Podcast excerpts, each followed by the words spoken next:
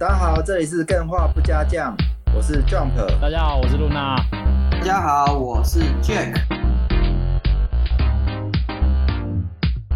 Go Go Go Go 哪里啦？奥勒冈小径。奥勒冈 奥勒冈小径。奥勒冈小径，这个念起来其实有点绕口，但是我今天这是我今天想要介绍的题目。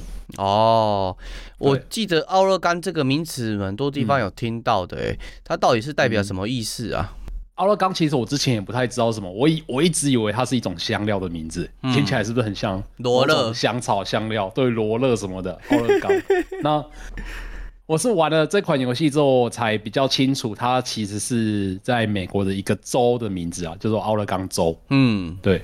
那今天我们就是要来带介绍这一款游戏的心得嘛。我先大概简介一下今天的节目主题，大概会有哪些内容。就是我们会先从。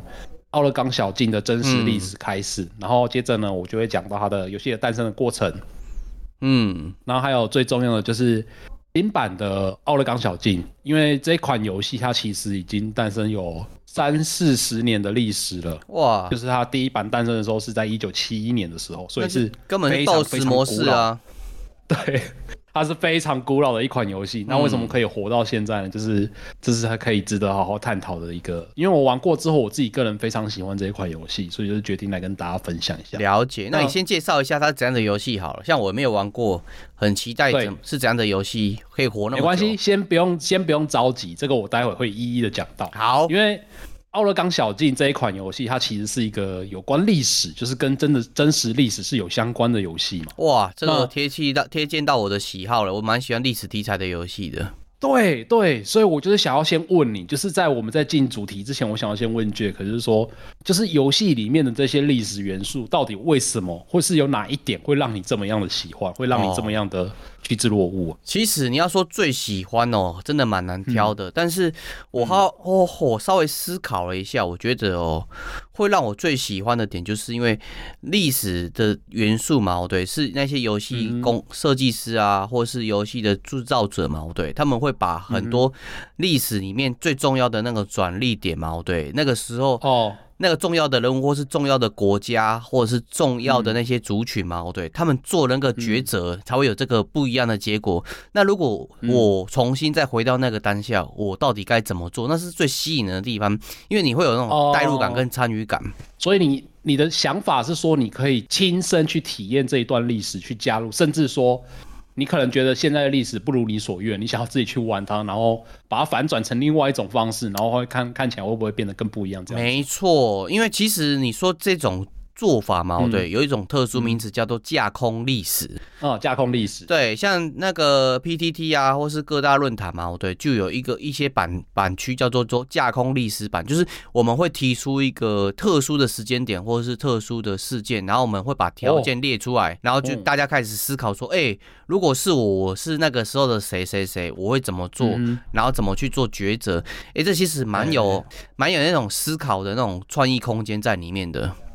嗯，这个在激荡的过程听起来就觉得很有趣。对啊，对啊，真的是有游戏来做呈现的话，应该又是更有趣的一件事。没错，而且我觉得做游戏有一个好处，就是因为我们在架空历史讨论的时候嘛，对，因为大家都是习惯。呃，凭大家的口才啊，跟嘴巴嘴炮的能力嘛。但是游戏的话，基本上它会有一个 table，有一个规则在，所以你在玩的时候嘛，对，你的确会被限制。但是在这个限制之下，你的创意才会觉得更有的更有意义啊。不然你随随便便就翻桌说我是希特勒，我那个时候就有隐形战机怎样的？那好玩吗？不好玩。哦，哎、欸，真的哎，就是就很像你要玩桌游，你如果单纯讨论历史的话呢，这件事情可能本身没有那么的吸引人。但是如果把这个历史变成是桌游，然后你亲身去体验它的话，那就是哎、欸，搞不好就会更有吸引力，然后大家就会更想玩，因为毕竟它有一点，它有一点限制存在嘛，所以。你就不会这样子，好像哇，就是什么都有，不知道该怎么进行。对啊，不知道该如何下手啊。那你怎么会突然问我这个问题呢？你肯肯定是有想到什么才会这样问我。哦，你真的很敏锐，因为我自己个人来说，其实我在这之前是没有特别喜欢历史相关的游戏啊。是哦，嗯，因为呃，我觉得从游戏里面学习历史这件事情，我不知道哎、欸，我会觉得。没有太多的兴趣。是哦，可是我我举一个例子，嗯、你一定会觉得说这个游戏的历史你还是有点吸引力，就是对马战鬼，嗯、它也是历史架空啊。嗯嗯，可是对马战鬼它比较有趣的是，呃，对马岛这段历史其实我也没有特别的有兴趣，我只是单纯在玩这款游戏，觉得它很好玩而已。然后又是日本武士这样子。哦、然后呃，我做过最大的事情就是。后来有去查一下对马岛大概在哪里，然后它长怎样，它的那些历史遗迹是什么这样子而已。可是我自己也去查的时候，我才发觉说，我不是在批评对马岛，就是哇，游戏里面真的塑造的好美，好诗情画意，然后实际上看到现实的场景什么，都觉得哦是这样子哦，也不错啦，但是没有那么的吸引人啊。对，哎、欸，搞不好是现代的关系耶，有可能现在因为很多地方有开发过还是怎样。如果那保留最原始的那个样貌，应该还是会像游戏。没关系，你你们都可以不要保留，但是最重要的狐狸要给我出来，狐狸要出来，要有狐狸可以撸就对了。对，还要可以撸，对，要有猫可以撸。对、嗯，那我是玩过这一款游戏之后，我才发现其实研究。有历史相关的游戏，就是透过玩游戏之后去学历史这件事情也是蛮有趣的。是，没错。我会开始接触这一款游戏，其实是有一个契机啦，就是我最近看了一本小说，嗯、然后我觉得这本小说非常的好看，可以。我提到的这本书的书名呢，叫做《明日，明日又明日》，然后它的那个呃英文书名就是 Tomorrow, Tomorrow and Tomorrow。感觉像心理鸡汤的书哦，《明日又明日》。对，这一本书如果光看书名还有它的封面，其实我一点都不想要去买它。同意。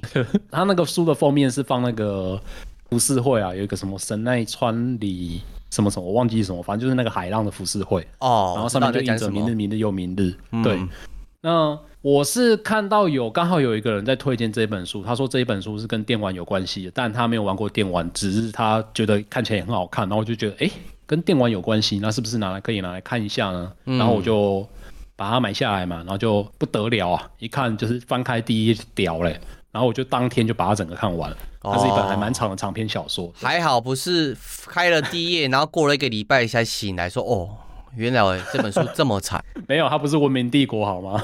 哎、欸，其实会，我以前在看那种长篇长长篇的小说嘛，特别是那种、嗯、呃连连载型的小说，有时候一看嘛，嗯、对，就是两三天不吃不睡，一直看一直看。对啊，对。我之前看《哈利波特》就是啊，对对对对对，第一集追到第三四集，那个就是一直看的过程，就很爽啊。对，超爽的。然后其实有时候这种、啊、这种很快把它看完之后，其实那个记忆其实会有点错乱，你知道吗？会会把其他小说的情节跟这个小说混在一起。哦，有时候会因为你读的很快，你读的很快，没有慢慢消化。没错，但是这一本书其实不会，因为这本书它。他在讲的是最一开始是有一个小男孩跟一个小女孩，然后那个小男孩呢，因为他出了车祸，所以就必须要住在医院里面嘛。嗯，然后呢，有个小女孩，因为他们家里面就是有人也是在住院，所以他就只能去医院。呃，去医院这件事，这个时段呢，其实对小朋友来说是很无聊的一件事情，就是你去医院什么都不能做嘛，又没有电视，又没有什么的。然后呢，就里面的护理师阿姨就很好心的把他们两个都带到那个。他们医院里面有一间游戏室，然后里面就有一间红，就有一台红白机，然后两个就在那边打电动，然后就从此相认了，就是因为电动而认识彼此。高分少女，他们就剧情 对。可是这本书它其实讲的不只是爱情，它讲了很多东西啊。那它有一个症结点，就是在于说。他们两个人是透过游戏这个事情来把他们连接在一起，是。然后呢，他们就长大之后，就可能因为某些事情之后，他们就是稍微分离了。然后最后长大又稍微相遇，相遇之后，他们就决定一起做游戏。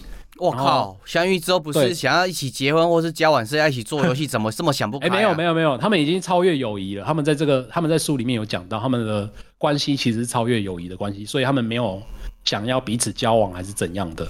那。做游戏呢，大家就可以想象，因为这个这本书其实跟我们的年代是差不多的，就是呃，他是长大在红白机的时代嘛，然后就是书里面他会随着他们长大，然后玩过各种不一样的游戏，所以可能一开一开始是玩红白机，哇，然后就慢慢开始玩 PS 的游戏，然后就随着他们越长越大，然后就开始玩一些什么电脑，然后什么 WoW 啊什么有的没的，那他们又同时一起开发游戏，所以他这一本书其实包含了还有就是。独立游戏的开发经过，他们中间会有遇到一些什么挫折，嗯，然后可能中间就是，呃，他们开发游戏不顺利啊，或者是说爆红之后，他们会面临到什么样的冲击等等的，嗯，那总之呢，就是这一本书，我是个人是觉得非常的好看啊，就是你如果喜欢电玩的话，这本书，呃，这本小说其实很值得一看。那这本小说里面，他一直有提到一件事情，就是他有一句迷音，叫做“你因利己而死”。利己就是那个吃了就是会会拉肚子。哦，痢疾我知道。嘿，对对对，你因痢疾而死。然后他们就一直讲到说，这句话是在他们小时候，就是男主角跟女主角小时候喜欢一起玩的一款游戏，叫做《奥勒冈小径》。哦，刚好推这个游戏啊。嗯。对，那我就我就好奇了，我就。为什么一款游戏叫《奥勒冈小径》？这是跟香草有关的游戏吗？嗯、那为什么又会因为痢疾而死？香草，他们吃到了，吃到了毒香草，所以就死掉还是怎样？有毒的香草，我就很好奇啊。嗯，对啊，然后我就很好奇，就决定说，那我来试试看这款游戏到底是怎样好了。好巧不巧的呢，就是刚好这一款游戏在我有订阅那个 Apple 系列的那个 Apple Arcade 啊，嗯、然后 Apple Arcade 里面就有这一款游戏可以免费玩到，所以我就直接下载来玩。一九七六年的那个游戏。诶、欸，不是，它是最我玩的是最新版的，就是 Apple 上面现在在 Steam 上面也有，就是它有最新版，嗯、就是在二零二一年的时候出最新版的奥勒冈小径。诶、欸，我有个问题，我玩的是这个版本，嗯。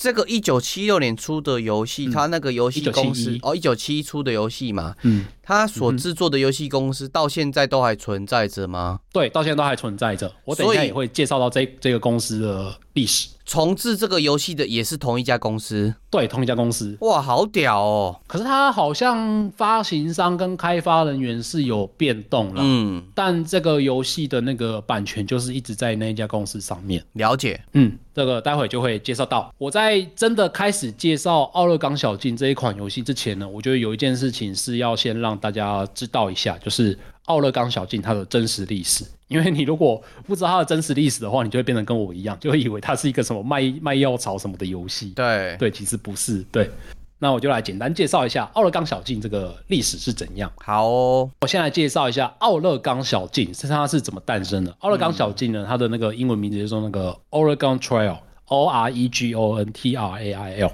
那嗯，它本身是一条在十十九世纪，大概一八四零年左右开始，在北美大陆的西部拓荒时期的一条移民跟开拓的主要道路之一。嗯、那我说之一是因为在美国，因为美国在西部开拓的时候，其实有好几条类似这种道路了，例如说加州小径或者是摩门教小径等等的，就是他们会有一些想要西迁的路线存在。是那。奥勒冈小径这一条路，其实你听起来好像就觉得好像是一个后花园散步的道路，其实不是。它它是从密苏里州横跨堪萨斯州、内布拉斯加州、怀俄明州、爱德荷州，然后最终到达奥勒冈州，全长有三千四百九十公里。这哪门子的小径啊？这个。根本是大道了吧？哎、欸，很扯哎、欸，全长三千四百九十公里，哎，将近三千五百公里，哎。对啊，这个小径听起来很诗情画意，结果感觉起来是一个很庞大的路、嗯、道路，而且是很漫长的道路。对啊，我第一次 Google 到这段历史的时候，我其实有点吓到，因为它三千五百公里嘛，大概是可以环绕几次啊？十次台湾了。对啊，没错。然后你用徒步走的，然后又在那个年代，就是才一八。四零年左右的那个年代，那是多么恐怖的一件事情。然后他们就直接踏出了这一条路。哎、欸，先别说路途很漫长，我稍微看了美国的西部的那些地形嘛，嗯、对，它并不是完全平坦，的确很多地方平坦，但是它其实是有一些峡谷啊，或是那种高山起伏的。真的，对啊，它还有沙漠，然后还有草原，还有荒野什么的，有的没的就一大堆。对，然后我比较佩服的是。开拓出这一条道路的人，那个时候又没有 Google 导航，是。你要怎么可以走得出一条路，然后变成小径，就是每一个人都走这一条路？我觉得真的是很……哎、欸，我跟你说，以前我刚到，嗯、应该说刚出社会嘛，对，应该说高中嘛，离远离自己的故乡的时候，嗯、我其实会带地图跟指南针。哦。对，可是、欸、对耶，我们那个时候还是智障型手机，你没办法依靠网络去查地图。对啊，指南针大致上是才知道东南西北嘛，然后地图的话可能靠嘴巴问。但是你这个奥勒冈小径，就算你有指南针，嗯、好像你很多时候也不知道你走到哪里去了。哎，可是我觉得在台湾有指南针，好像你又不是要去山里，你如果在城市里面用指南针，好像也没有什么用处。啊，那个时候不懂啊，想说就带着，反正没有什么问题 啊。所以你真的有用到指南针吗？有啊，有用过哎，真的有。有有一种什么时候，就是你你在大马路上，然后就用指南针说我要，因为你地图嘛，对，你看地图的时候，嗯、其实它会有一个指向北边的那个参考位置。它、哦、有时候你在你在路路途上，你走到一个小巷，它刚好没有路牌，你又不知道说哦，像你走在台中，嗯、台中就是很特别，台中的那种小路超级多，啊，附近没有人，你走错可能要绕很远的路，你就拿指南针稍微看一下，哦，大概这一条是什么路，哦、这条是什么路，然后大概去辨识一下。哦，他不是给你看真实方位，他是给你定位地图。对，他一个相对路相对的判定啊，嗯、所以指南针还是有用的。算了啦，现在有指南针也没有用，我有 Google Map 就好了。我跟你说，你用 Google Map 有时候它可以乱指，你还是要靠指南针，还是带在身上比较好啦。没关系啊，我的 iPhone 里面也是有指南针啊，iPhone 每一天都整个人废掉。再讲回来，就是呃。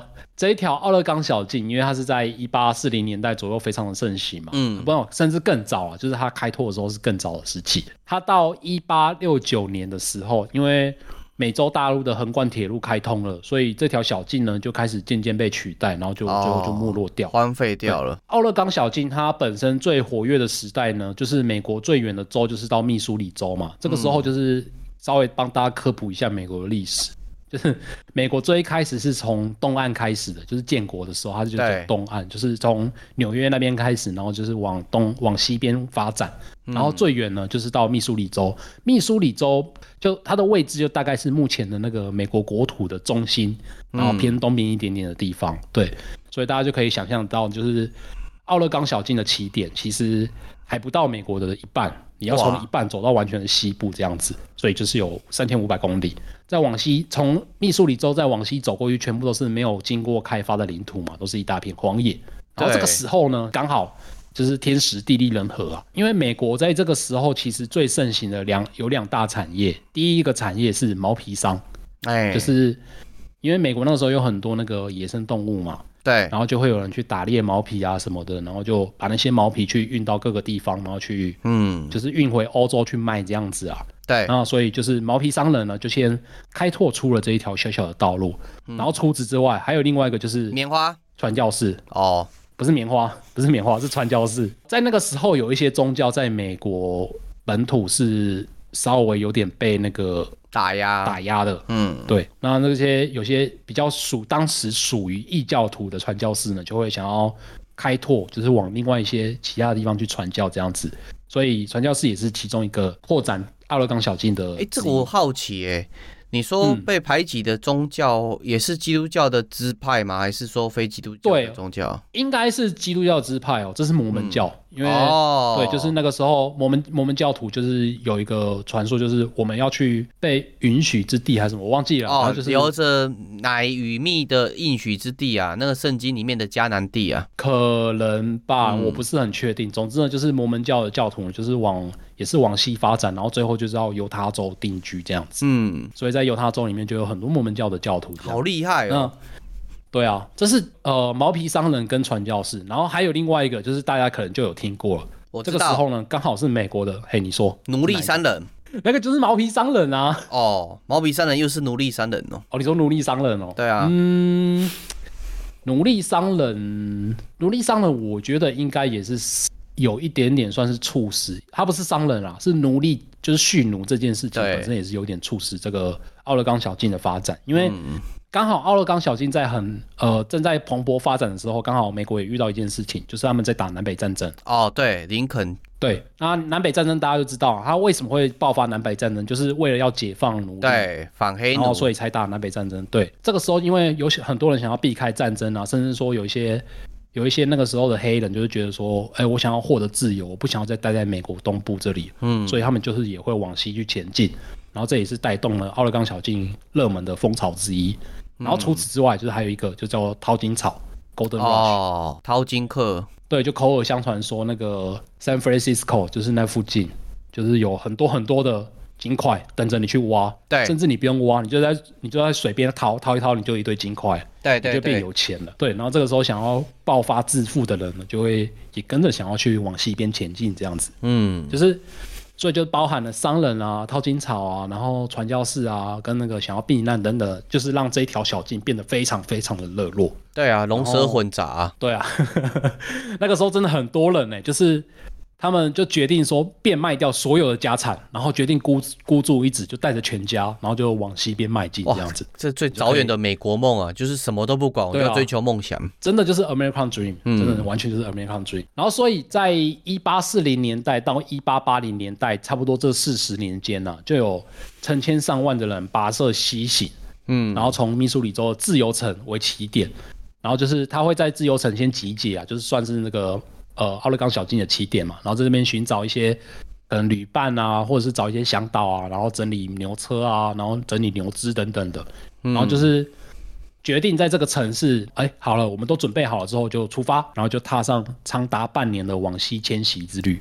半年呐、啊，正常来说，对，就是你要走完这一条道路啊，要花大概半年的时间，就是六个月。嗯，六个月不简单呢，因为一般来讲，我们出去旅游嘛，对，可能我们会先准备要吃的什么的，可能短短期旅游啊，可能长期一点，可能是一个礼拜的话，你大致上还会去找说，哎、欸，这个路上哪里有餐厅什么的，立刻被要掉嘛。啊，啊，六个月是、啊、是迈向你什么都不知道，路上可能没有 seven eleven，那这些人他们不只是，怎么可能？这根本就没有。对啊，他们不只是要去 掏金追求梦想，他们还。还有一定的求生技能呢、欸，不然他路上遇什么都没有，他吃什么？吃同伴吗？对啊，对啊，所以他们才要找向导啊，嗯，就是在那个自由城市起点那边找向导，然后再是再踏上旅途。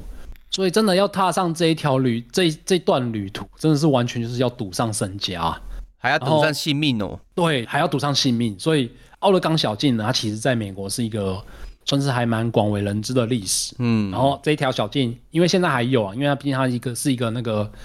重要的历史遗迹嘛，然后大家在这条路上呢，可能经中间会经过一些什么岩石啊，然后什么的，就会在上面刻上自己的名字。嗯、所以这条小径目前在美国虽然有一些地方没有了，随着城市开发它消失了，但重要的地点呢，它都还有保留着。所以我这一阵子很喜欢做一件事情，就是哦，我知道，你就直接就干员嘛，对，我们干员一起 从奥勒冈小径起点走到终点。是是真的假的？不错哦，要走半年哦。反正你是 AI 半年哦，你是 AI，你就直接在 Google Map 等他就好了。对啊，就大家有事就 call 我就好了，没错，大家精神上一起走就好了。哎、欸，真的很屌哎！如果就算是现代，你要去走这个奥勒冈小径，你开车，我感觉一个多月跑不掉哎。对，要一个月。就是我常常很喜欢，我最近就是很喜欢做一件事情，就是去 YouTube 上面去看大家的那个。奥勒冈小径朝圣之旅哦，对啊，就有点像是看那个旅游吃播频道，只是他的那个旅游的路线就是那一条小径。哎、欸，这不错哎，如果真的嗯英文还不错，嗯、然后又有钱又有闲，就 gap year 嘛，对，就试看看这样子。哎、嗯欸，自己走走一趟用走的，这样走过去六个月，不知道会怎么样。对啊，就是真的是那个历史的痕迹，就是在你脚下。嗯。我觉得还蛮感动的。我看他们在旅游的过程中，我真的是觉得还蛮感动的，就是这件事情。对，其实奥勒冈小径它留下非常非常多的故事，所以它也有被拍成电影，然后也有被拍成戏剧等等的。嗯、那我这边找到了一段，就是我自己个人觉得还蛮能体现他们当初跋山涉水那种饥寒受迫啊，然后那个就是四面楚歌的那种绝望的情况。嗯，那我就先。简单念一下，就是我找到这段故事是说，因为你在这个这条小径上面一步步行驶三千五百公里，缓慢步伐，除了痛苦跟劳累之外，旅行还可能会导致死亡。对，没错。例如说水源枯竭，或者是你的那个、嗯、就是拉拉牛车的那个牛死掉了，嗯，或者是。口渴啊，或者是饥饿等等，还有可能，我知道一种可能，就是因为这条小径会很多那种不顾一切的人，全身家一起投入嘛。那我如果我有一天歪脑筋，我就在那边拦路啊，抢劫他们，我就吃饱了。他们全身家都在一车车上呢，我直接把他拦下来。对，啊，他不乖，我就把他毙了。对啊，就盗贼啊。对啊，然后就一些匪徒啊，嗯，甚至说有一些那种美洲原住民，他其实。很不喜欢美国人来这边，就是乱破坏他们的土地。哦，对，因为他们其实蛮多地方是归类于他们的圣地、祖灵之地。对，啊，你们这些对对对，所以白烂妈的来这边走过去也不跟我们讲一声，然后就这样走过去了，风水都被人搞坏了。奥勒冈小径它本身是一条就是沿着河河岸、海岸走的路，嗯，河岸走的路，所以中间一定是会经过非常多，就是因为毕竟人类的文明都是从河河流开始发展。没错。对啊，中间一定会经过很多那种部落啊，或者是乡村什么的，嗯，起冲突，我觉得是在所难免啊。对啊，然后，对啊，所以这一条路线上呢，在当初就是呃，你会常常看到四周有散落的被遗弃的物品，嗯，然后大家就是简单估计啊，保守估计，这条路上你光是随便在旁边一挖，然后挖出来的尸体可能就会超过两万具，嗯，蛮正常的，因为有很。因为有很多人就是走一走，然后他就可能因为一些疾病啊什么，他就过世了嘛。嗯、过世了他就死在路边，然后死在路边，我们要继续赶路，我们又不能对他怎么样。对啊，就只好随便就找一个地方埋葬了。嗯，对啊，所以它其实也是一条还蛮残酷的道路。是。那我这边找到的这个故事呢，我先简单念一下。这是一个。叫做凯撒琳·萨格的小女孩写下的日记，就是她后来有成功抵达终点，但是她有把这段恐怖的日记写下来。嗯，小女孩、就是、好厉害哦。对，她在跟父母还有兄弟姐妹一起前往奥勒冈州的时候，她的腿被她的牛车的车轮给压断了。哇！然后于是呢，她就在一八四四年的时候写了一本书，叫做《跨越平原》，然后就写下他完整的故经过。那我这边中间截录他一小段。好，过了拉勒米堡，拉勒米堡大概是一半的路程，奥勒冈小径的一半的路程。嗯、我们进入了美国大沙漠，这对队伍来说很艰难。疾病开始变得普遍，父亲和孩子们都病了。我先讲，就是这个家人是有七位兄弟姐妹的，所以他们的家族算是非常的庞大。嗯，然后他们依赖给这位小女孩治疗腿的荷兰医生当牛车向导。尽管他是一位出色的外科医生，但是他却对赶牛所知甚少。嗯，队伍一行人经常不得不从病床上爬起来，并且涉水把牛安全的推他过河。然后有一天，四头水牛在我们的马车后面跟我们的牛车之间奔跑。父亲虽然虚弱，但还是抓起了枪追了上去。父亲很快的发现他的日子屈指可数了，他完全意识到这个事实。但一想到要让他庞大而无助的家庭处于如此不稳定的境地，他就无法甘心。嗯，他去世的前一天晚上，我们渡过格林河，在岸边扎营，看着我无助的躺在那边，他说：“可怜的孩子，你怎么会这样？”他正在痛哭。他说他最后的时刻已经到来了，他心里充满了他对家人的痛苦。他的妻子病了，他的小孩子还小。其中还有一个可能是瘸子，就是在讲这位小女孩她自己。嗯，然后他们身边没有任何的亲人，前方还有很长的路要走。第二天，父亲被埋葬在格林河畔，他们就继续踏上了旅途。嗯，这是我简单揭露了这位凯撒琳·萨格的小女孩的揭露。她平铺直述在叙述一件事情，嗯、但是充满了无奈还有痛苦。那我、啊、我好奇一件事情，嗯、你有看完的话，我想问一下，最后他是剩几个人？他一家七口吗？对，他父亲死，还有几个人平安到达奥勒冈州？呃，他的兄弟姐妹我不清楚，但是他是父母双亡，他变成了孤儿。嗯，对，那他可能中间有经历过一些帮助等等的，他就是最最后终于到达了奥勒冈州这样子。哇，所以说讲到这边呢、啊，大家就可以稍微体会得到。虽然我们一直在讲奥勒冈小径是一个历史，是一个很让人向往，就是很像在跋山涉水很快乐的旅游历史，但其实不是。对，大家真的是踏上这一段路程了，真的是要赌上了，真的是身价就算了，性命都是完全是赌上去的。对啊，尤其是那个时候呢，其实很多疾病是没有药可以救的，甚至说因为你自己在路上走，嗯、那你也没办法找一个诊所好好的治疗你啊，那。其中最可怕的好疾病是霍乱啊，就是霍乱，你可能早上得，下午晚上就死掉了。对，然后霍乱又会传染。嗯，对啊，对啊，因为其实，在那个环境之下，你很多时候是又渴又饿，嗯、你根本不会在意你所取得的水源，或是你取得的肉嘛。可能看路边看到动物的尸体，你就先拿起来，然后烤一烤就吃。对，你根本没想到它是生病或是怎样死掉的，哇，完蛋了。什么拉肚子、上吐下泻，都说小事，可能就直接出血了，挂。嗯，所以大家还记不记得我刚刚讲的那个迷因？你因痢疾而死、嗯、啊，真的是就是出自这，对，就是痢疾，就是会让你拉，因为它里面就是你要喝水嘛，然后你找不到水，你只能乱喝啊，就很容易就已经感染拉肚子、感染痢疾这样子。对，其实讲到这边。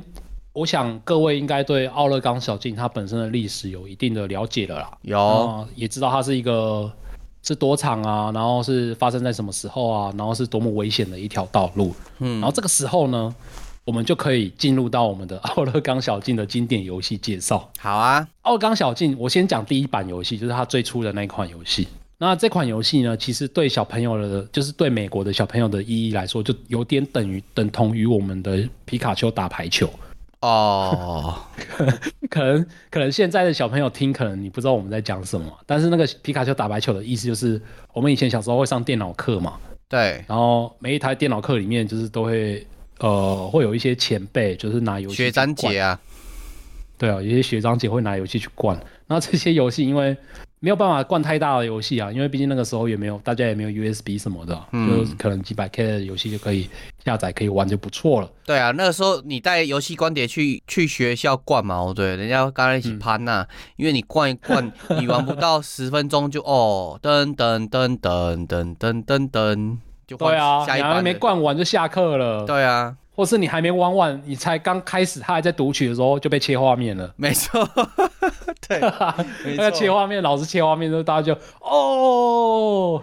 哎、欸，其实我我后来有当助教，我发觉一件事情，有的学生会自己拔那个拔那个卡，然后你就看，哎、欸。干，大家都都都在上课，都快累了，睡快快睡着，怎么有的人打听得很开心，一直不断在操作，干那天在打电动，在那边微笑，已经在打电动啊，该死，超超容易就被认出来啊，对，因为自己不知道，对对对，只是看得出来，绝对看得出来的。哎，你继续说，皮卡丘打打奥勒冈，对，不是皮卡丘打奥勒冈，是皮卡丘打排球。现代来说，但是当初是奥勒冈小径，嗯，为什么呢？因为奥勒冈小径的开发公司，就是它其实是一个。推动数位教育的官方机构哦，就是哦，它的全对它的名字叫做 MECC，然后全名是明尼苏达州教育计算联盟。哇，对，所以这款游戏呢，其实是也不能说它是政府开发出来的，它是政府资助的部门开发出来的一款游戏，就一个法人机构啊。嗯哼，所以在八零年代的时候呢，许许多美国小朋友在上电脑课的时候，他们会很快的想要把他的那个。努力的作业啊，把它努力完成，只为了要早点玩《奥勒冈之旅》这款游戏。到底这个《奥勒冈之旅》是怎样子的游戏啊？它是 文字游戏吗？感觉小朋友不会喜欢，还是那是类似那种青蛙过大街一样的那种游戏啊？哦，你现在你就讲到一个重点了，这边呢就可以讲到它的开发，呃，它的开发始祖唐拉维奇，他是怎么开发出《奥勒冈小径》这款游戏的？对。唐拉维奇这个人呢，他本身其实在一九七零年代的时候，就是他在他这个时候呢，是一位实习的历史教师。嗯，学校就给他们提出了一个作业，就是请他们对十九世纪中叶的美国历史做一份报告。那这个唐拉维奇他就觉得说，只做普通的报告很没有意思，然后他就决定以奥勒冈小径对。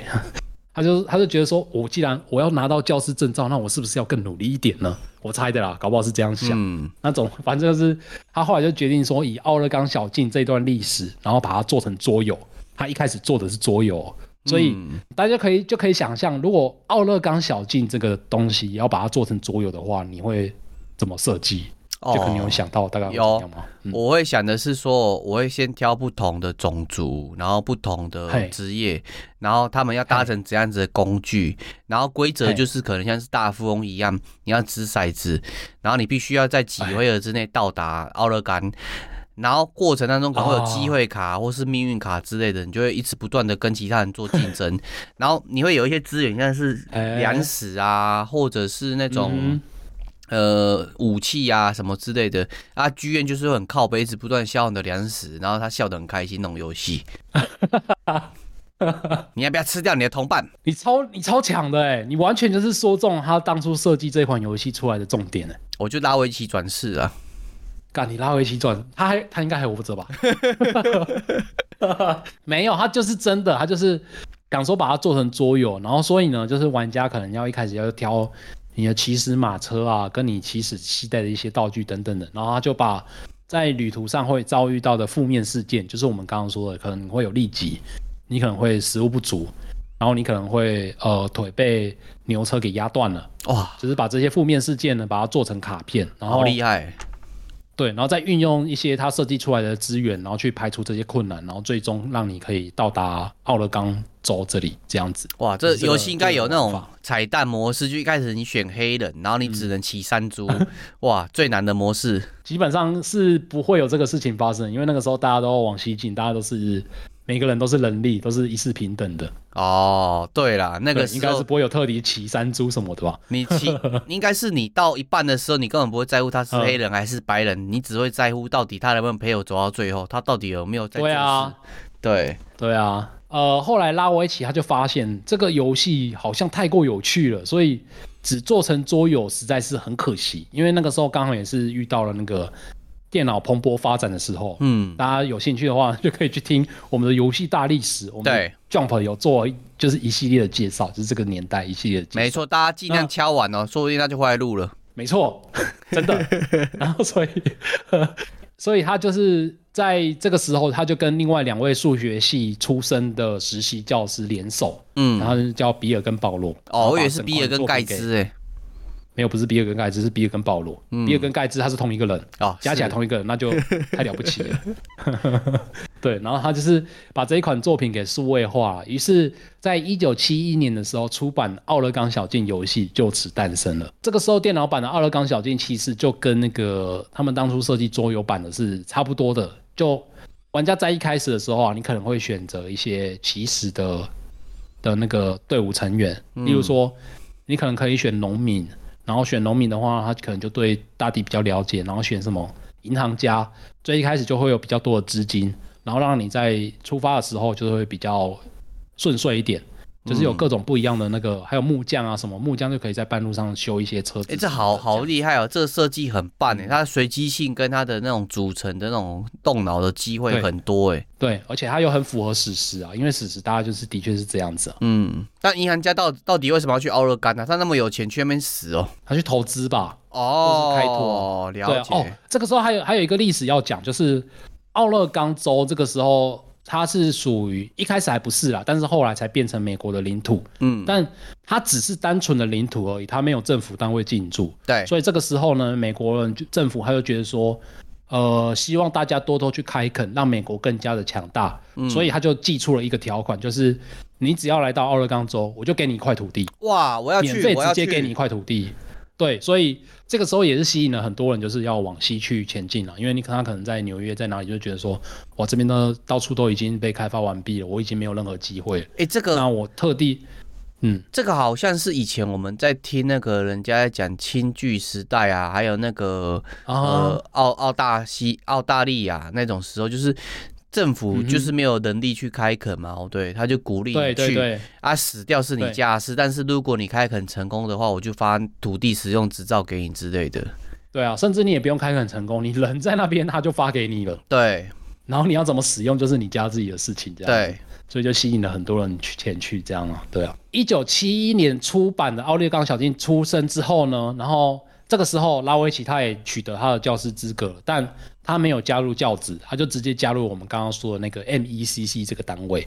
哇！然后他就把他整款奥勒冈小径的游戏带进 MECC 这里，然后接着呢就开始以系列做的方式去开发。所以他就随着那些时代进展啊，就是他可能有一个新主机出现，他就把奥勒冈小径重置过一次，然后让它的画面更加进化，让他的那个事件更加的完美，然后增加一些更更新的职业等等的。哎、欸，这他好屌，欸、这这比乌龙派出所还要长寿哎。的确啊，可是我不确定他到底参与到什么程度啊，因为毕竟他是创始人，那他可能到中间就就就交手给另外人做也不一定。嗯，有可能。对，那嗯，总之呢，就是到二零二一年的时候呢，最新款的发布的时候，他已经发布先后发布了二十几款奥尔冈小径系列作品。哇！可是这二十几款并不是全部都是电子游戏啊，有些是什么卡牌啊，有些是桌游，有些是一些别的东西这样子。对，因为游戏规则是好玩的，它不需要仅限于电脑游戏才可以去玩，嗯、卡牌也可以啊。对啊，甚至做成故事书那种绘本的那种有声故事书也可以啊。而且这个 title 又很寓教于乐，嗯，因为它毕竟是一个要推广电脑教学的单位嘛。对，嗯。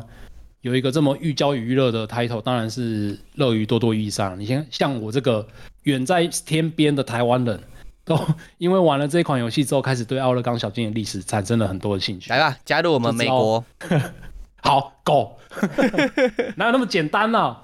没有那么简单呢、啊。可以啦。总之就是，对啊，我也是呃非常喜欢这一款游戏、嗯。那大家也是非常的喜欢这一款游戏，所以这一款游戏是 MECC 的所有开发的游戏里面呢，它是最受欢迎，然后也获得最多收入的系列作品。嗯。这款《奥勒冈小径》经典版的是在二零一二年的时候，它入选了十大杂志的历史百大游戏。嗯，所以它是一件非常非常光荣的事情。我觉得他没入选才奇怪，都活那么久，然后很多人在玩，然后不断有收入。嗯，哎呀，应该说他二零一二年才入选也是很奇怪啊，搞不好那个是这个时候才开始办也不一定，有可能。总之就是他有入选这个，那在杂志他有给了一些。那个评语我觉得还蛮有趣的，我这边也可以念给大家听。嗯，时代杂志说呢，就是现在没有太多游戏会让你经历痢疾而死亡，但如果你在二十世纪八零年代上小学的时候，然后你的电脑教室里面有一台 Apple Two，你会尽快的想要完成你的作业，这样子你就可以玩奥勒冈小径。嗯，然后奥勒冈小径它就简介一下，就是你的任务呢，就是尽可能的安全的用马车将您的家人从密苏里州独立市。运送到奥勒冈州，那这里的寻找食物呢，包含了简单的动作，但游戏大部分的内容都包括自己的冒险风格决决策。例如说，你应该早点出发，冒着寒冷春天的风险，还是你想要晚一点出发，冒着早冬的风险呢？我可以，我可以做一个选择吗？就是我不出发，在那边成立雇那个向导公司，派向导出去，在那边赚钱就好。哎、欸，真的有、哦，真的是有这这种人，就是。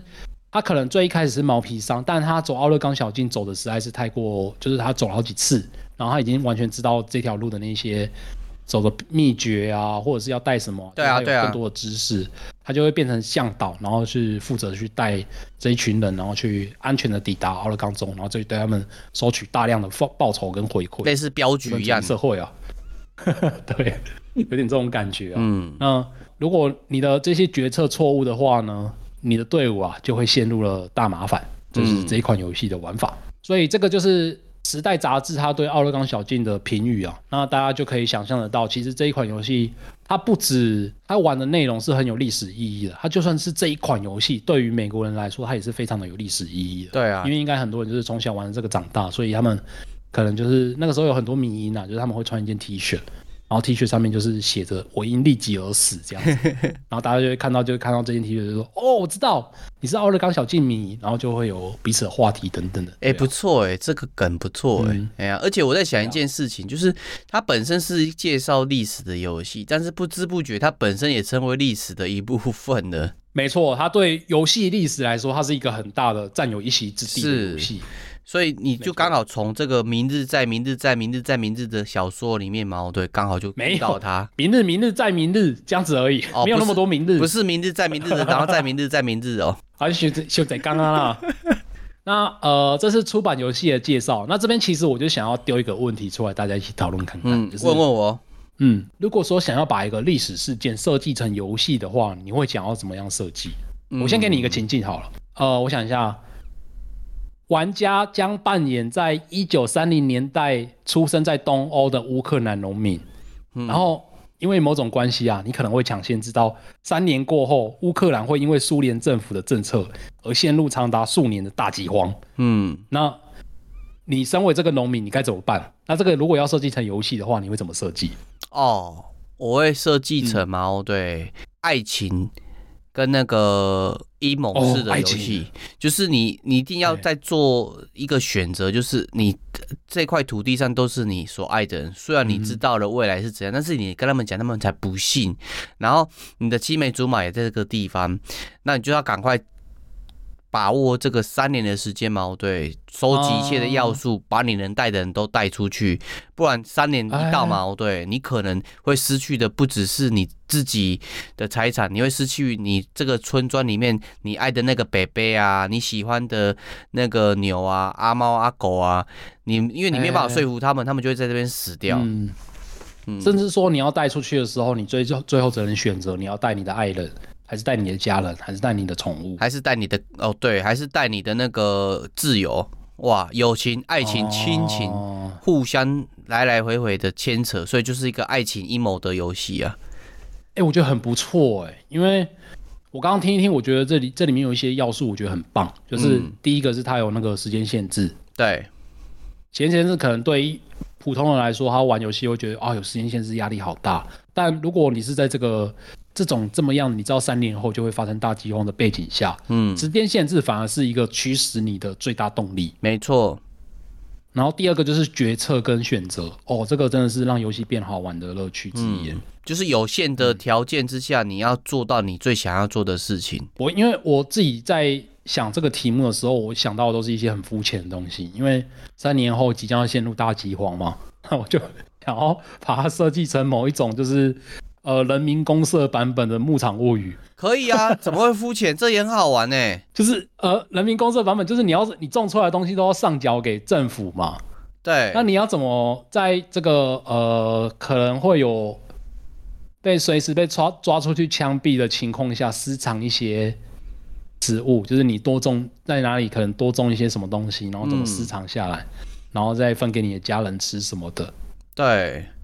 这有点像是你，你有听过诺亚方舟这个神话故事吗？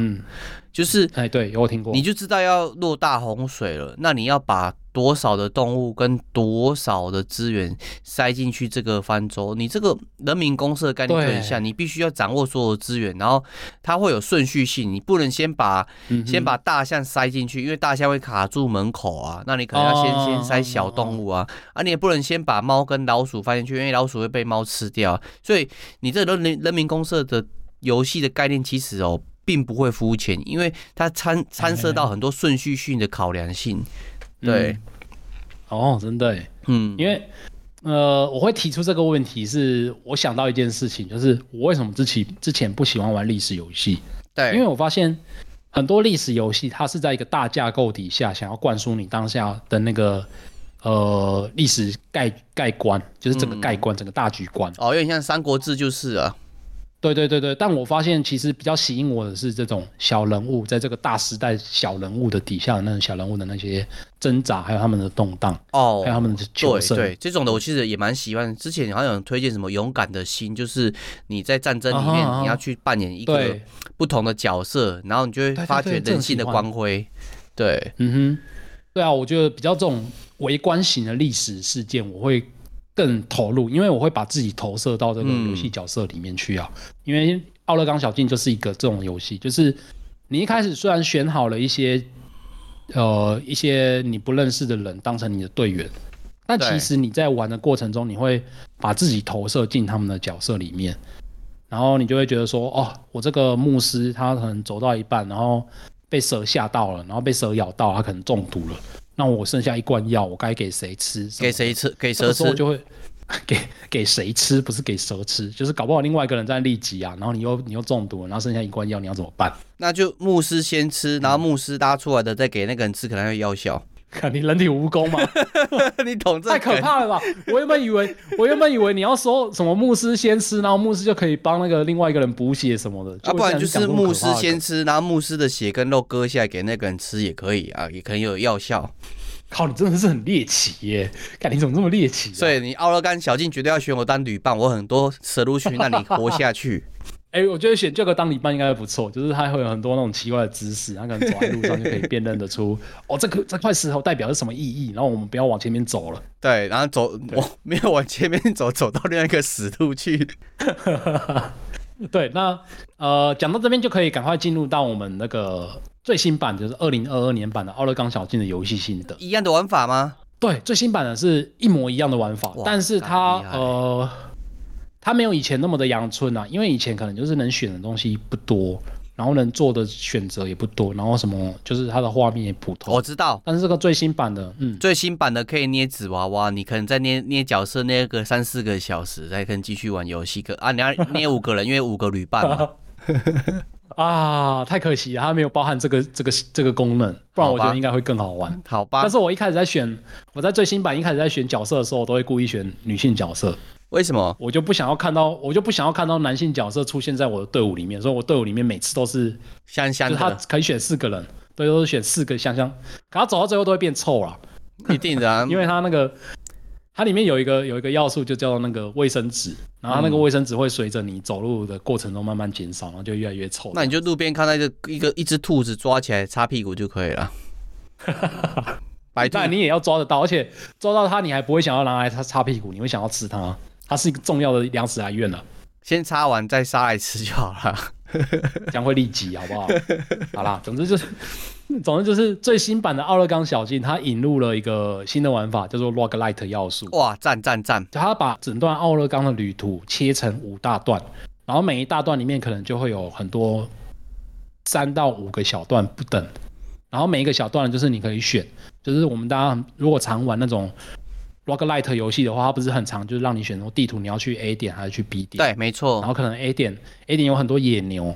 然后 B 点有一个温泉，然后看你要选哪边，就是以你自己目前的判断来去做决策这样子。嗯，所以它玩家虽然说踏上的是同一段奥勒冈小径的旅途，但其实每一次都会遇到很多非很多非常随机性的挑战。喜欢他那个。对，旅途上面遇到的事件可能都不太一样，这样子。是啊，因为奥勒冈小径真的不是小径，它总总长有三千多公里嘛，你刚刚讲的嘛。对，所以它其实太多的元素可以塞进去了。例如说，呃，它真的是超多元素的啊，像是你可能走在路上啊，就会遇到别的车队，嗯，然后你就可以拿你自己有的东西跟他们交易，拿来福枪换他们的资源。对，真的不是拿来福，是拿那个子弹，然后可能跟他们换毛皮啊，跟他们换药水什么的。对。然后你如果这个时候队伍上面有一些就是比较能言善道的人，你还可以跟他们杀价。哦，就是他们这个子弹，要么就是你把东西给我，不然就是今年的脑袋之类的杀价。不是这种，不是这种杀价，他是他真的是杀价，是可能我用比较少的子弹跟你换比较多的毛皮这样子。哦，他就是对那。它的整个玩法呢，我先从头到尾介绍一次，就是你在最一开始的时候要选四位初始成员，嗯，然后这些成员呢是随机的哦，就是他可能一次会跳出两三个角色，然后你就选一个，然后到最后就是选完四个这样子，然后每个成员都会有各自的能力跟一些个性，例如说好了，哦、有一些成员他就是会有负面个性，叫做邋遢，然后邋遢呢就是你如果他走一走。他身体不是会脏掉？我刚刚不是说有卫生纸？嗯，不是纸哦，是卫生纸。有一个叫卫生纸，就是类似 sense 的概念呐、啊。对对对，类似 sense 的那个概念。然后你如果帮他换新衣服，提升他的卫生纸的话，他会很不爽。嗯，哦，他会不开心叫心情。对，还有还有一个数值叫心情啊。他如果心情降到最低的话呢，他就会离队。哦，好啊，少一个人吃粮食啊，你去，你去，去，去，去，去。可是少一个人吃粮食，你就少，你就变成少做很多事情了。哦，就是每一个人又有体力，然后又你可能去打猎需要体力，然后你可能遇到某些事件要把牛车推出来，你又要体力，人手一少，那个就很麻烦。牛车里面只能塞四个人吗？一段旅途只能塞四个人。那我问一下哦，如果说我讨厌这个队员，嗯，就像我在动物声友会里面嘛，对，嗯，我讨厌这队员，我可不可以在路途上把他换掉啊，嗯？就拿那个补充网一直敲他？呃。有一个做法，就是你不用拿补充网，你可以残酷一点，你就是它有一些东西，就是你就一直叫它去，可能看到蜂窝，你就叫它去摘蜜蜂，嗯，然后看到一个池塘，你就叫它去喝水，反正就是所有的事情，所有的决策全部都推给他，他就很快就会死掉了，嗯、或者是很快就会离队。他、啊、会有新的队员加入吗？嗯，这个会看事件，就是你如果有队员死掉或者队员离开的话呢，就是你可能之后会有遇到事件，就会有人在路上，他可能其他的队员。走散啊什么的，然后你就可以把它选择加加他入队这样子。感、哦、他这个自由度好高哦，这不愧是对超高的，经历二十几个版本的游戏了。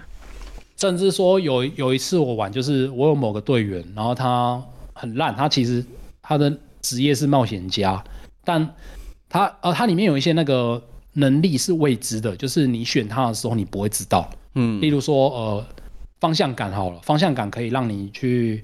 更容易的判别某些果实可不可以吃啊，或者是说你迷路的时候，方向感高的人呢，他就可以带你走回正确的道路上。嗯，然后这些都是未知的，就是你要第一次使用到这个技能，他你才会知道这个角色的方向感有多少。哇，好多新奇的要素。对，然后我就是呃有一个，我就看他是冒险家，我就觉得好像他好像很厉害，我就选他。然后后来发现每一个。派他去做每一件事情，他每一件事情都失败，他就是每一个能力都超低的，所以我就抽到一个超级无敌下下签，就是你不知道这个成员他是一个这么烂的人，嗯，然后所以 因为他很烂嘛，所以他很快就很不爽，然后他就离队了。嗯，然后离离队了之后呢，我想说，哦，干太好了，他终于离队，我就是少少一张口吃饭什么的，我就觉得很棒。然后后来就是发现说，我刚刚就是讲那些事情，就是可能体力不够啊，然后人人数不足的话，就会让路途更艰辛等等的。是，结果没想到过了两三个地图之后，我就发现了他，他在一个营地里面，然后就是全身破破烂烂的什么，他就说，他就哭着说。哦，我我再也不敢了，我再也不不想要当这么烂的人了。然后请你基本让我回队吧。然后我就因为我也少一个人嘛，我就觉得心心软，然后觉得说好了，那你回来吧。嗯，那他一回来之后，每一个能力都加到爆表。哇，就他进入了 进入了认真模式，然后他就变成我队伍队伍里面最强的人，他就 carry 大家了。对，我就靠这个人就 carry 到我整条奥勒冈旅的那个小径的路途。哦，这我就觉得很厉害，好好玩哦。所以它其实是有设计一些事件嘛，对，伴随在角色身上的那个类似插草啊、石头头之类的，它随机分配在身上面。所以它并不是这个角色有名字，而是说刚好这个角色随机分配到这个事件的时候，你又让他离队，然后离队的时候矛盾，你可能有一些选项你有达到，你就遇到了他，然后刚好露娜又心软把他收进来，你就获得一个超级赛亚人的冒险家。真的，真的，嗯，然后他。真的是超级无敌多事件的啊！我玩到现在应该有十几局以上了，然后还是一直在冒出新的。哎、欸，这个游戏好棒哦，我好想玩哦。对，我在猜它应该是累积到现在也是累积了，就是因为它累积了二十几年的内容，所以才可以这么复杂的要素全部。哎、欸，那我问一下，里面美国的游戏应该说这种游戏里面最常出现就是冒、嗯、那个那个什么去外星人突然冒出来，你有遇到这种事件吗？哦，哎、欸，你真的是很会问这些很精准的问题耶。怎么说？他就是因为 呃，奥勒冈小径之旅只是他这一款游戏里面的其中一个模式而已。嗯，然后他除此之外，他还有超多无敌多模式，就是例如说史实剧本模式，它可以有一些路途是一些比较经典。你如果有去研究奥勒冈小径这个历史的话呢，他就会把那个历史重现。例如说，他可能队伍上面有一些人啊，然后哪些人在某个冬季要从 A 点走到 B 点，然后遇到了某些事件。然后你就去玩这种史实历史模式，看看能不能过关。因为通常这些都很困难啊，就是真的是很艰辛的一段旅程。对。然后它有一个叫做合约模式，就是你刚刚说的那个每日小挑战。然后它这个合约模式就会把一些异想天开的东西给放进去里面。例如说，你说刚刚说的那个外星人，就是 哇屌哎、欸！你你可能走一走的，会有一些就是你可能某个人会被抓走啊，或者是怎样，或者是他会把一些。它里面有很多小游戏啊，像是你如果要打猎，在最原版的奥勒冈小径，它就是用文字输入 ban，然后你就是打到，就是你有子弹，你就可以打到一些肉。然后在这个最新的版本，就是你要去玩小游戏，你要去瞄准牛那跑来跑去的牛只，或者是跑来跑去的狐狸，然后你就有打到的话，你就有漏；啊，没有打到的话，你就浪费子弹。嗯，就它会有这些，或者是钓鱼小游戏等等的。然后就是把这些小游戏给。融合在这个合约模式里面，然后给你一些挑战，是，例如说，呃，某个泛舟的小游戏，然后泛舟你要控制船，然后不要让船撞到石头淹没嘛，去沉没。那在这个小游戏里面，你就是那个，它就会改一些规则，例如说，它会让船变大变小，然后或者是让河流变湍急一点。嗯、啊，你如果成功过关的话呢，你就可以得到一些代币。然后你就看拿拿那些代币去换百科全书里面的内容，然后那些百科全书就真的是跟奥勒冈小径有关的历史，嗯，或者是说去换一些音乐啊，或者是换一些那个视觉那个滤镜，满满的收集要素，还有不同的那种新奇的事件，嗯、不愧是浓缩二十年的那种经验的游戏耶。对，所以呃，虽然说它一开始是发布在手游上面，但我觉得它的那个内容真的是非常非常的丰富，可以玩很久。嗯对，嗯，那以现在来说的话，它不止在 iOS 的那个 Apple Arcade 上面可以玩到，你也可以在。Switch 上面也买得到，然后 Switch 也有得到，Switch 也有，Switch 是去年还出的，Steam 也是，就是去年还出移植到这些。哎、欸，那我想在 Switch 上面玩呢、欸，我超想在 Switch 上面玩，因为 Switch 很适合那种无聊的时候，是我很忙，然后有刚好有个空档在厕所打个五分钟，然后关关掉，它会停在那个瞬间。对，哎、欸，这个真的很适合，因为它就是一个 roguelite 啊，你就是它会随时记录你的旅程啊，你就走一小段，走一小段啊，嗯，然后。呃，我觉得这款游戏还有另外一个特色，就是它很治愈。嗯，我说的不是让你忧郁的郁，是它真的是很治愈人心。哎、欸，就是不是吧？它的游戏，听你刚讲历史是很危险、很很乱的那种过程，嗯、怎么还会治愈啊？因为你要想象，就是我们刚刚在讲对马战鬼的时候，不是有讲到说未开拓的荒野其实是很漂亮的，是没错。那这款游戏它的画面很漂亮，它做的很好，哦、然后它是。它人物是点阵图的，然后它就是横着走，就是有点像很像卷轴，但是它会自动走。但是虽然人物是点阵图，但它的背景是 Unreal 做出来的非常漂亮的一个场景。我靠！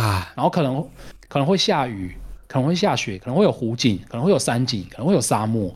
然后所以它里面就做了一个模式，就是。他那些小人啊，就是一直在走，一直在走，一直在走，然后背景又播放那些乡村音乐，嗯，或是那个时候美国的民俗、美洲的民俗音乐等等的。哦，那我就直接拿个荧幕架架着我的 Switch，然后他那边自己在跑，我就就边做我工作我也爽。对，我现在手机就是很常做这件事情，嗯、就是把它当成手机的荧幕保护程式，因为反正我会放这边充电嘛，然后就让它在那边跑，然后工作的时候就瞄一眼，就看一下那个奥勒冈的那个景色，好漂亮哦。真的是啊，好治愈哦，好棒哦！这款游戏，嗯，对。啊，当然这款游戏其实也是有一些缺点的啦，因为我自己是还没有玩完，我玩到现在大概一二十个小时而已吧。但是听说，可能玩了四五十个小时之后，你就会发现它里面有一些重复的东西。我觉得在所难免了，就是一些事件重复啊。嗯，这避免不掉啊。玩玩《十军之王》玩了九百多个小时，一定会遇到这种事情的啊。对啊，对啊，所以这大家还是。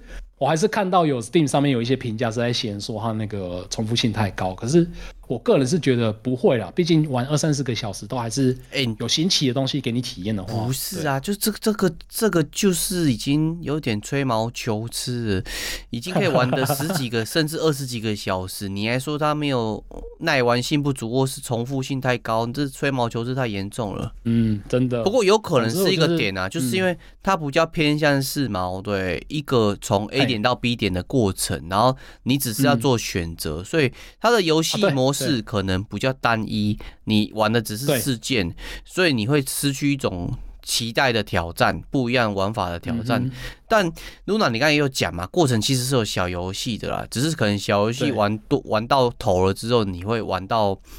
诶、欸，失去那种挑战感了啊！小游戏真的是玩到后面会腻了，就是你为了要食物，你又要去玩一次那些钓鱼啊、打猎小游戏。对，可是你小游戏其实再怎么玩就是那样子啊，嗯，所以多少还是会腻，我是可以理解这件事。理解啦，但是你说这个游戏没有耐玩度，不太可能呐、啊，很耐玩的啦。对啊，我觉得真的是很耐玩啊，甚至说光是它前面可以带给你三十几个小时这么有趣的体验。它值得了啦，因为它不是一个很贵的游戏啊，它就是一个独立型作品的售价、欸、几百块钱这样子而已。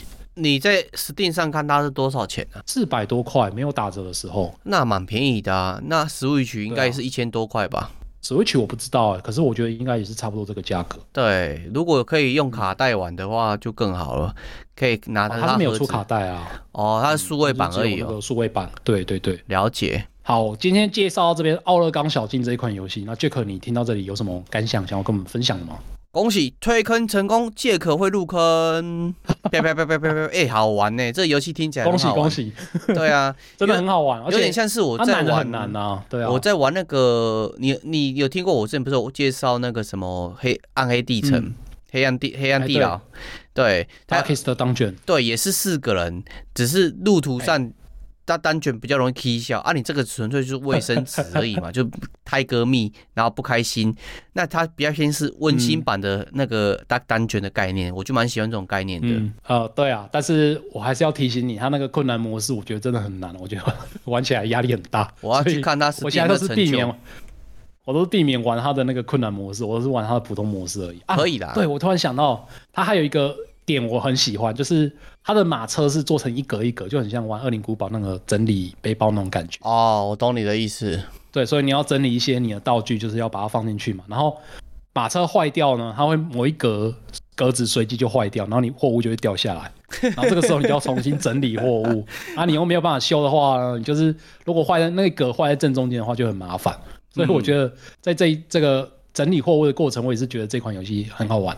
我很喜欢这个部分，哦、整理的整理的快感呢、啊，我我我比较不喜欢呢、啊。以、啊啊、你玩过那个以前我们不是玩过那个魔兽，它不是有什么那个包包，嗯、它包包是可以放不同大小的包包进去。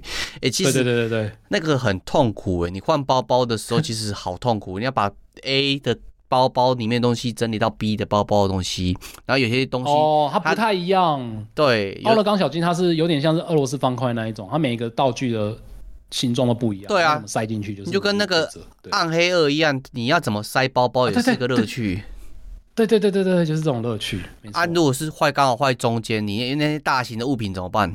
就丢掉啊，就只能丢掉啊。干，好痛苦哦。或者是你那个大型大型物品又都是吃的，有时候你不想丢吃的，你只能丢到小型物品，就是把那些药药草，然后或者是钱把它丢掉。我不能要做取舍，我不能把同伴丢掉，然后就多一个空间放在那个他的地方嘛？没有，同伴是在路上走啊，牛车是牛车啊，他又不是坐在牛车上面。好吧，对啊，好啦，那今天介绍奥勒冈小径，希望各位听得开心。那也希望如果有打到退坑的话，我就觉得。心满意足了。对啊，如果我有推到坑，记得在那个游戏心得或是闲聊频道跟我们讲一下，哦露娜会超级开心的。没错，那我们今天的节目就先到这边哦，那就下次再见，各位拜拜，拜拜。